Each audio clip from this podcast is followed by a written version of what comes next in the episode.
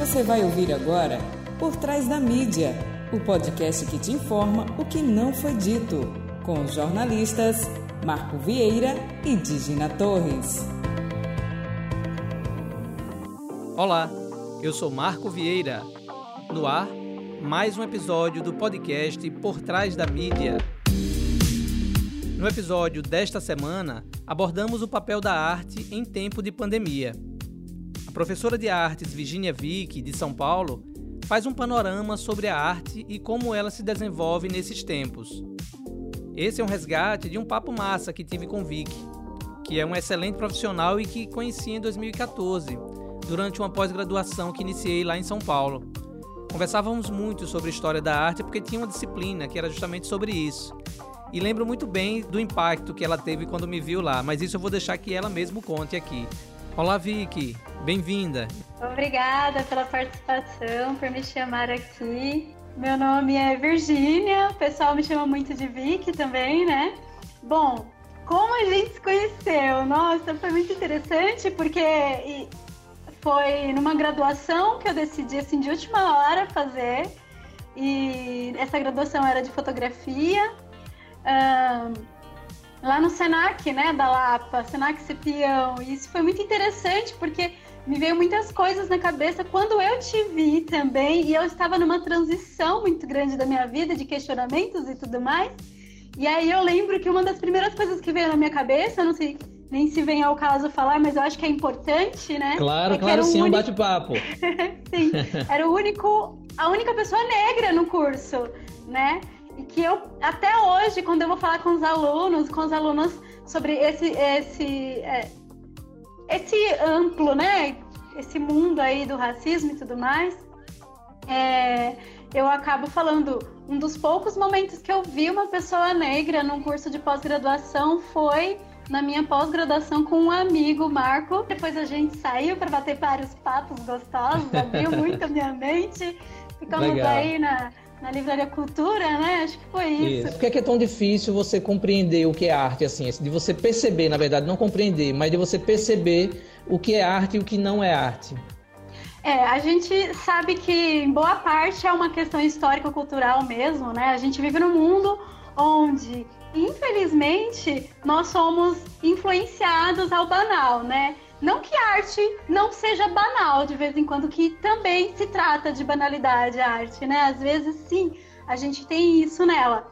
Mas a, a gente sabe que nós somos é, induzidos à alienação desde cedo, né? E aí a gente tem toda uma, uma cadeia em que a gente é inserido é, sem lazer, sem, uma, sem uma, um lugar para que você possa realmente refletir, principalmente nos lugares de periferia.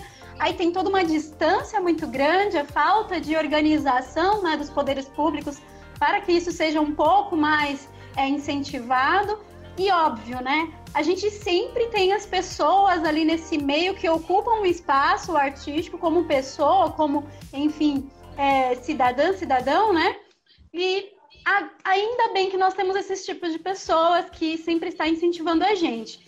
Então, não é culpa de ninguém, na verdade, é culpa de um sistema, né, que, que é criado há muito, muito tempo, e a gente tem esse tipo de alienação mesmo, e as pessoas não são incentivadas, e não é culpa delas, infelizmente a gente é elevado a isso, né?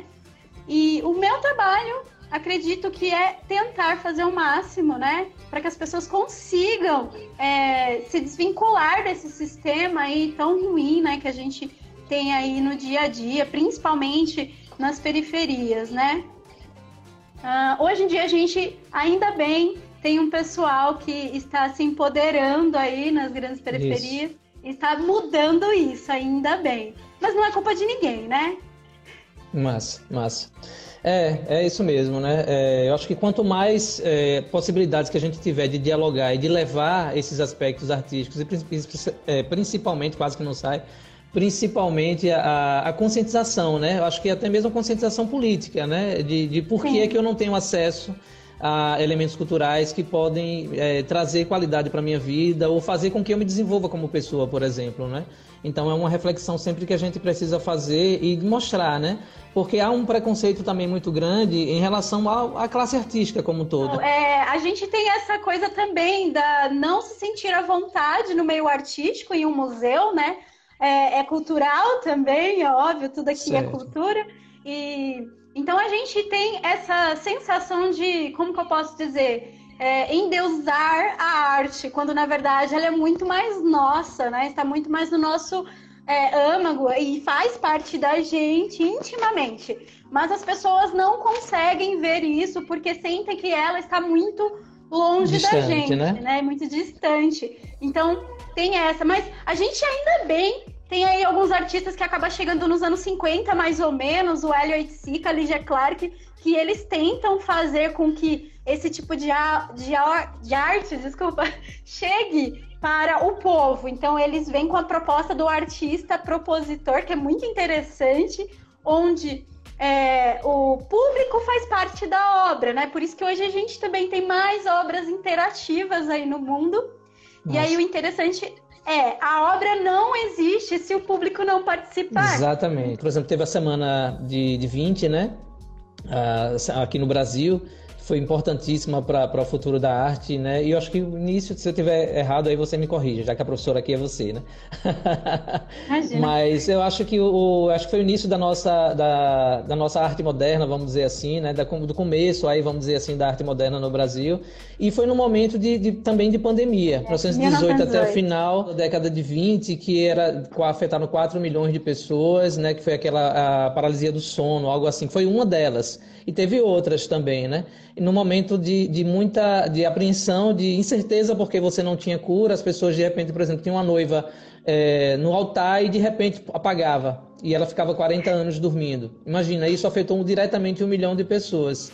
E aí vem um, um, boom artístico e começa a reproduzir, né, a produzir artes de todas as espécies sobre tudo que está acontecendo no mundo também. Você acha que essa produção da arte, assim, de uma maneira mais, mais ampla, ela tem, tem que sofrer um gatilho enorme como esse, ou isso pode acontecer independente de pandemia ou não? Então, né, para a gente entender um pouco é, sobre isso, é, temos algumas pessoas que dizem, né, e e alguns artistas também que até concordam que só se cria no caos. Eu não acredito nisso, eu acredito que você cria em qualquer momento. Só que acontece o seguinte: em momentos né, de caos, nós temos mais é, provocações para criar, né? A gente tem aí mais propulsões, mas nem sempre a gente teve a arte assim, é, um, algo que retratava coisas boas, né? A gente tem, por exemplo, o momento da peste negra, que foi lá em 1347, entre 3047 e 1351, é, quase 200 milhões de mortes no mundo, né? Então, a obra de arte não ia dar, não ia falar sobre coisas boas, não dava, né? Então, Isso. era algo assim muito mórbido, né? A gente tem algumas obras de artes aí que retratam isso. Então era algo muito triste, obviamente. E aí a gente tem depois a gripe espanhola também, 1918, que também acaba com muito muito da população do mundial, né? Então a questão é que ela é chamada, vamos tentar entender aqui porque gripe espanhola, né? A gripe espanhola não tem nada a ver com, só com a Espanha, é óbvio, também atingiu a Espanha. Mas aí na primeira, na primeira Guerra Mundial a gente tem é, uma minimização ainda das notícias na Alemanha, no Reino Unido, na França Estados Unidos. E aí os artigos só podiam ser livres mesmo na Espanha, por isso ficou conhecida como a gripe espanhola. Mas hoje em dia a gente já não dá nome nem de animais e nem de países para as doenças aí que assolam o mundo, né? Uh, e aí, quando a gente vê a arte diante disso, hoje, por exemplo, a gente tem algo mais como uma válvula de escape, não só como uma retratação do momento. No caso de 1920, a gente teve isso, vamos saudar o Brasil. Isso era muito importante, até porque a gente tinha uma visão muito eurocêntrica da arte no Brasil, né? Isso. Então, sim, aqueles momentos de, de é, delicadeza, né, de grande tensão, faz com que a gente crie e crie mais. Mas não, é, não são só esses momentos. Óbvio, a gente tem sempre estar com olhos abertos para uma sociedade em qualquer momento das nossas vidas, né? É, a gente sabe que tudo inspira arte, né? Nesse momento, a gente vive num momento muito ruim do Brasil, é, é, politicamente falando, e que afeta todas as esferas da sociedade, né? Porque você tem muito discurso de ódio, você tem muita, sabe, muita, muita mentira que se torna verdade, que é a coisa da pós-verdade, que de tanto reproduzir mentira, muita gente acaba acreditando e acaba é, demonizando, vamos dizer assim, figuras públicas, artistas, é, e que não, que não representa, na verdade, nem o papel do artista na sociedade de fato, e nem o que a pessoa é naquele momento desse discurso de tanta fake news que está rolando aí. Então você tem a arte em diversas expressões, fotografia, música, é, cinema, enfim, pintura, tanta coisa que para onde você olha você vê uma produção artística e todo mundo no Brasil consumindo isso, mas muita gente com aversão a artistas, a expressões artísticas e inventando coisas, né? Até eu recebi um vídeo ontem no WhatsApp e na hora eu rebati também sobre a questão do Felipe Neto. E aí eu, eu cheguei para a pessoa e disse, olha, é, é, é, totalmente diferente a educação sexual de incentivo ao sexo de criança, né, sabe? Então, quando as pessoas nos permitem dialogar, aí a gente vai dialogando, sabe, na paz, tudo certinho.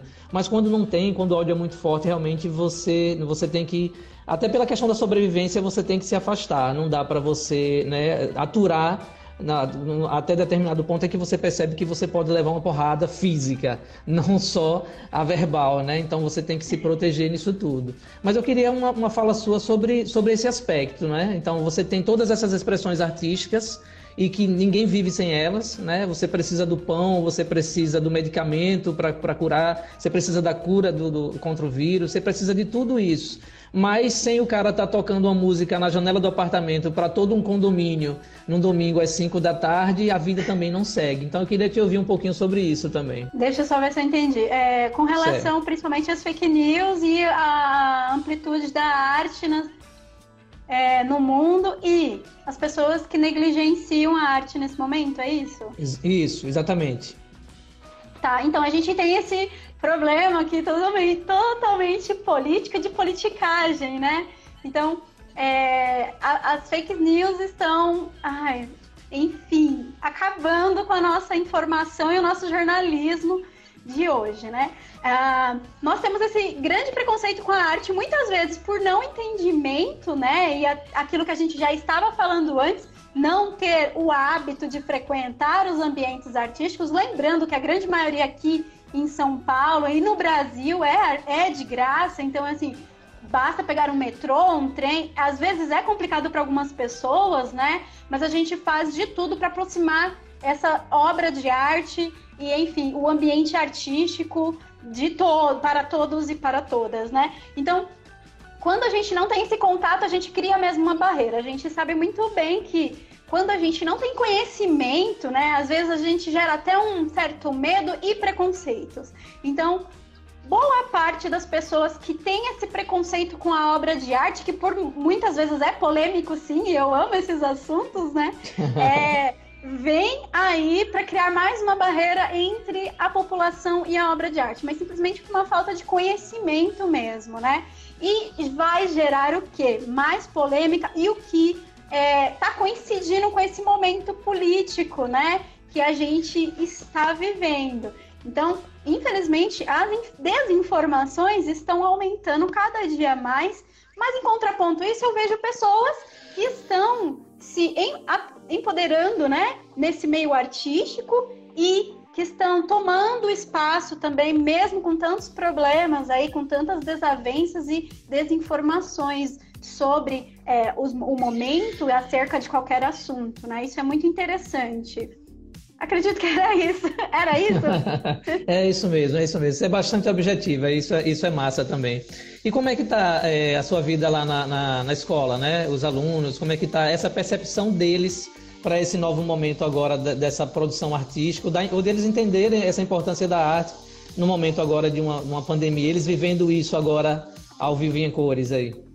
Sim, então, é, ainda falando, né, e retomando um pouco o assunto anterior. Nesse momento, as, a, as prioridades são quais? São você se manter é, bem, né, com saúde dentro de casa. Acredito que todos precisam ter aí essa consciência, né? Mas as prioridades é o trabalho, é, é, a saúde, é você ter alimento dentro de casa. Né? E o que, que acontece? A gente tira os holofotes, obviamente, do, do ambiente artístico. Quando a gente faz isso, e, e, é uma tática do, do sistema também, obviamente, né? Gente, um, po, um, pouco que a gente estuda sobre sociologia e filosofia, a gente percebe que é uma, uma tática muito grande do sistema desvincular né, os olhos da população do que realmente é necessário para a essência humana e fazer com que o banal seja mais é, popular, né?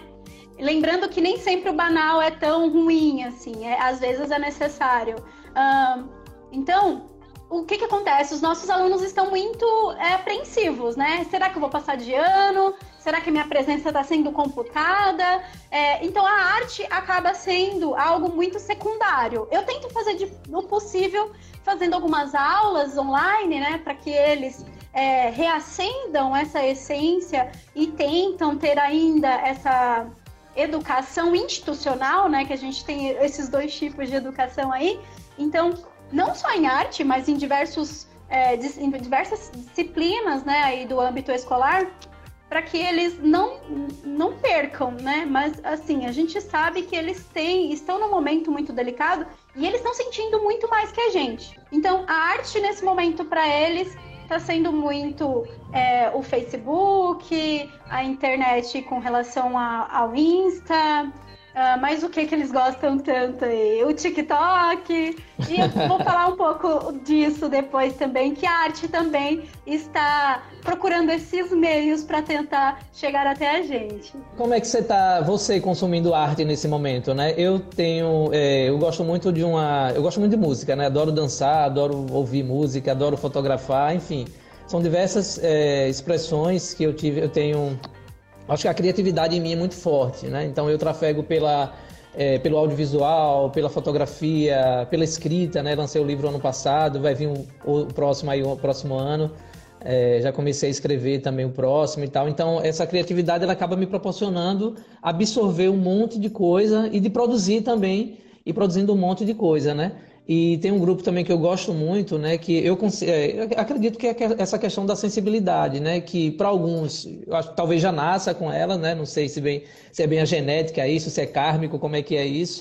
Mas tem alguns que demoram mais a perceber isso, né? A, a, a esses aspectos que a arte ela acaba é, se manifestando. Então a música tem músicas que a letra é, é beleza pura, assim, sabe? É, e tem um grupo que eu gosto muito que é o Stromae, grupo não, é um cantor, acho que é belga, se eu não me engano. E assim são são críticas sociais nas letras deles, né? Toda e os clipes são lindos. Eu consumo diariamente mesmo, é algo que faz parte da minha vida, então não tem como desvincular mais é, a arte e a educação. Então, eu tô assistindo, olha, ah, isso daqui dá para passar na sala, olha que bacana. Eu sou muito das artes visuais, a minha formação é artes visuais mesmo.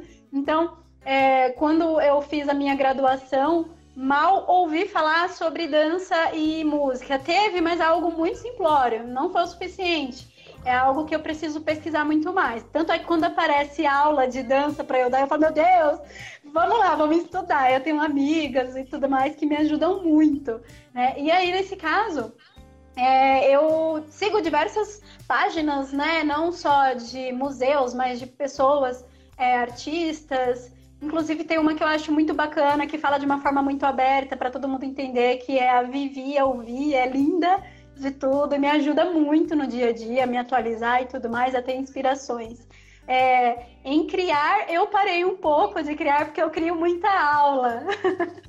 então eu acredito que criar artes visuais mesmo, né? Tá lá com a câmera dia a dia, não consigo mais, ainda mais nesse momento, né? Mas é algo que realmente eu quero voltar a ter como um, um, não só um hobby, mas algo que faça mais parte do meu dia a dia. Com relação a essa questão das pessoas, né? Terem essa vontade de criar. Sim, é genética também. É, a nossa parte da, da nossa identidade, ela não é só formada pelo nosso, pelo exterior, mas também é genético, interior, né?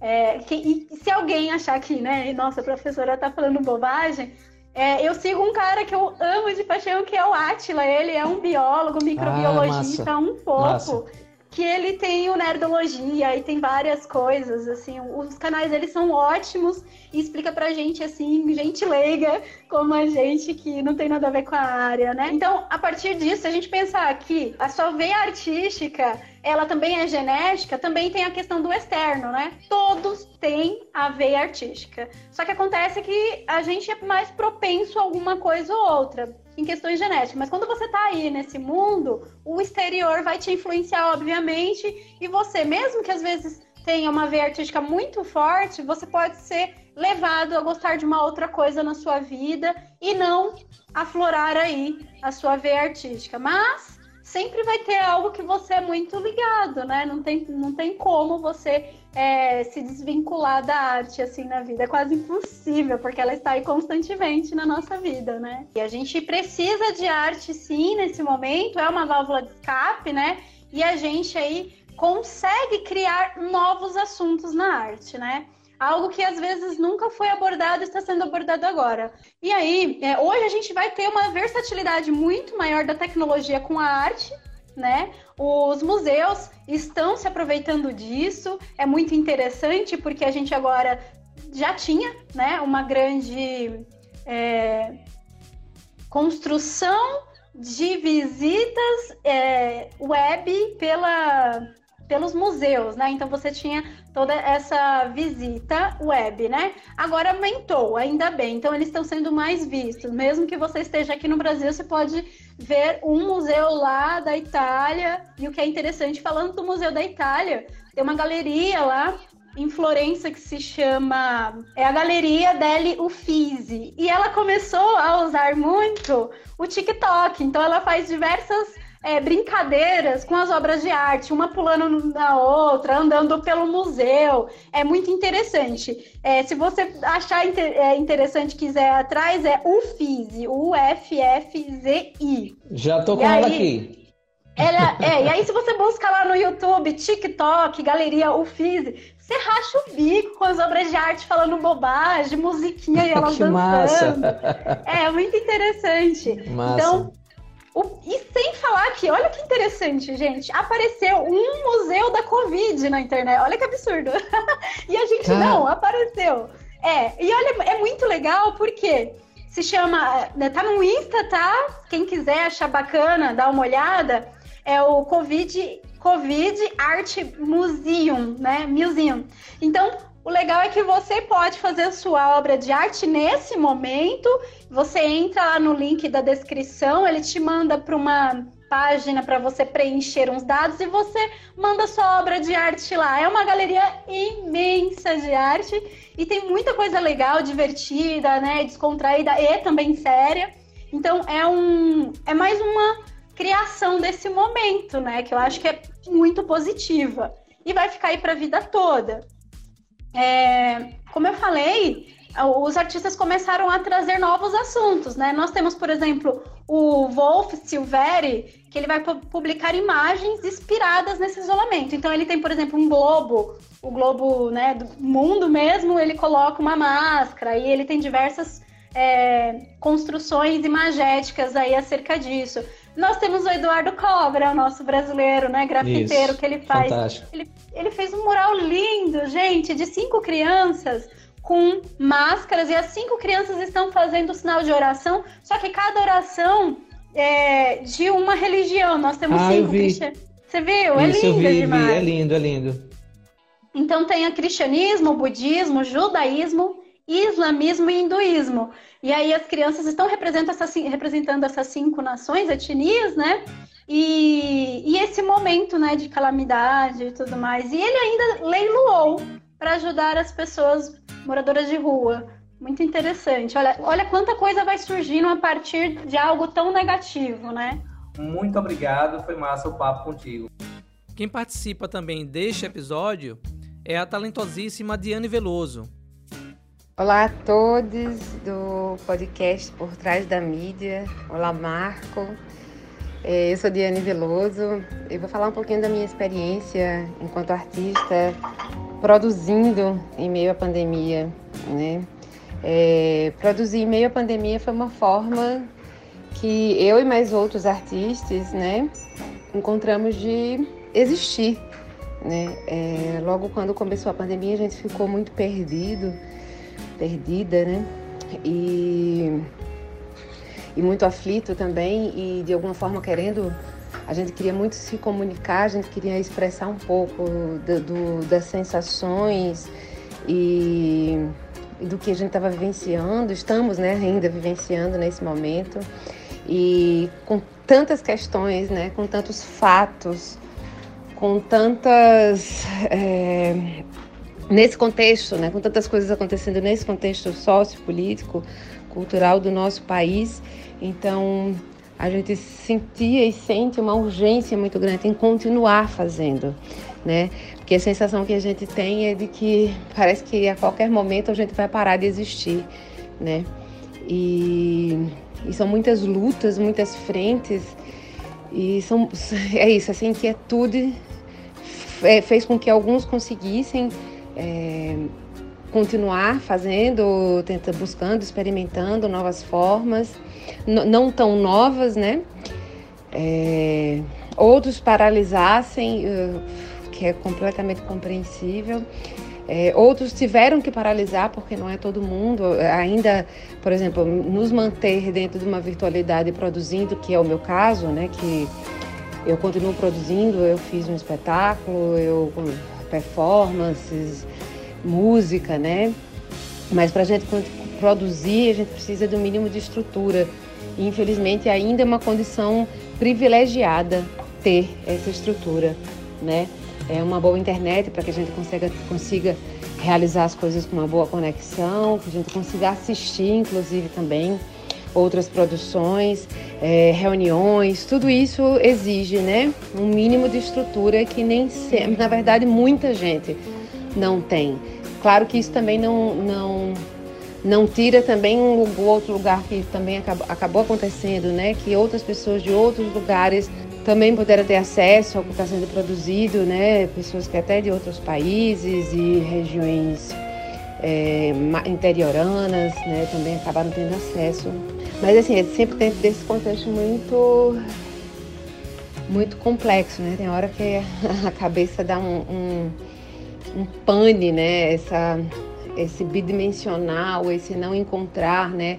Por exemplo, sendo que a arte está é, muito nesse lugar do coletivo, o teatro é o lugar da coletividade, né? A expressão dessa coletividade. Então, tem horas que a cabeça dá mesmo uma, uma bugada muito grande, mas ao mesmo tempo também me salvou, tem salvado também outros artistas, artistas.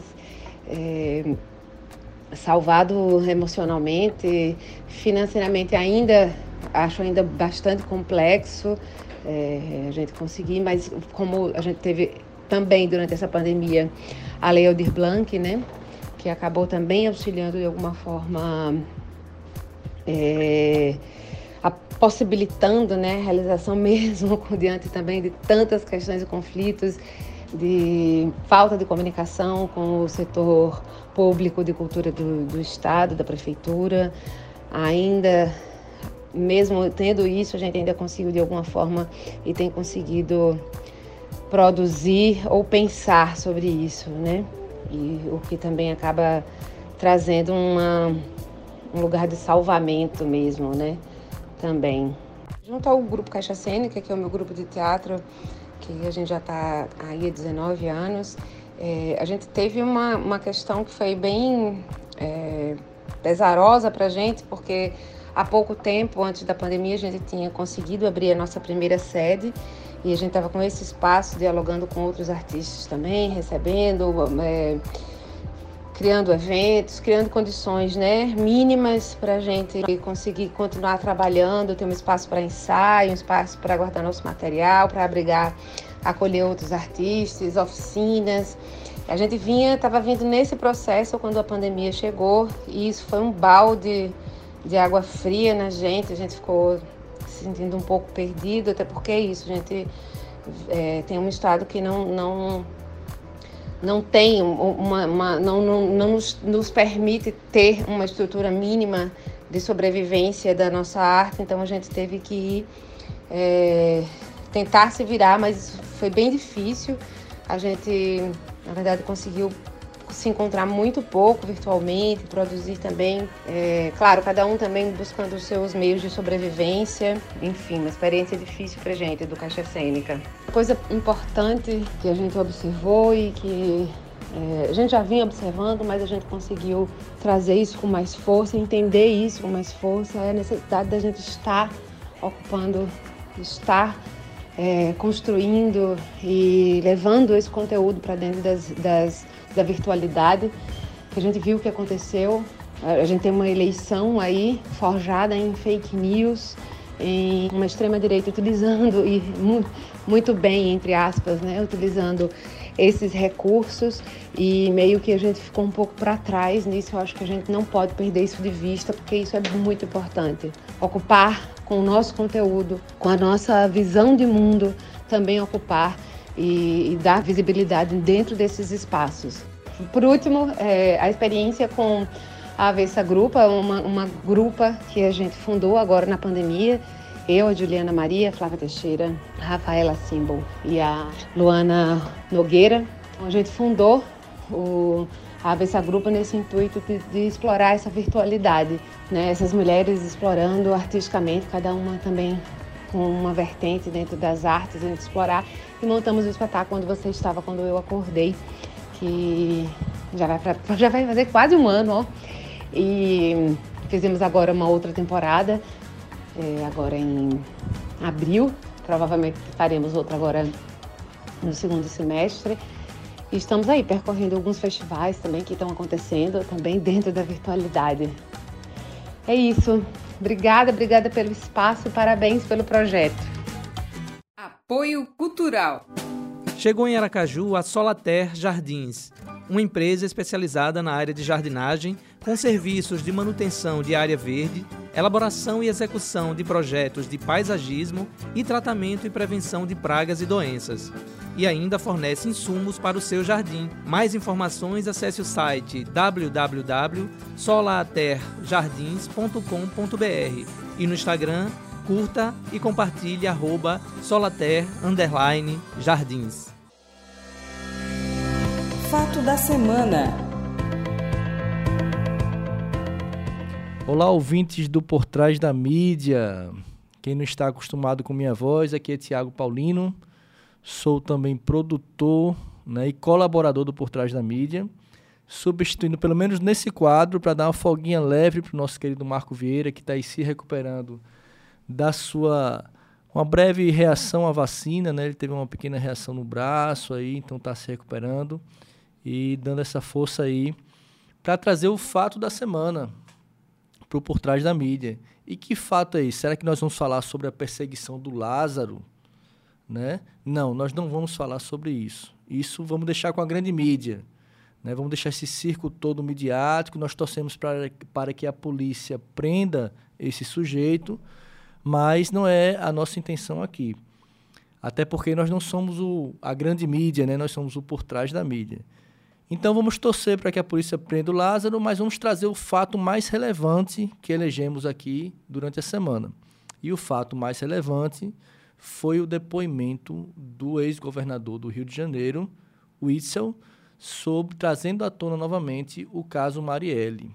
Pois é, meus amigos, para quem não está acompanhando a CPI da Covid, esse foi um momento muito importante, justamente porque o ex-governador trouxe na sua tese que a perseguição política que ele vem sofrendo, tanto do impeachment quanto a falta de ajuda do governo federal, que até gerou aí a má administração da crise da pandemia, né? Ele colocou tudo nas contas aí das investigações que ele tem sempre é, não interferido no caso Marielle.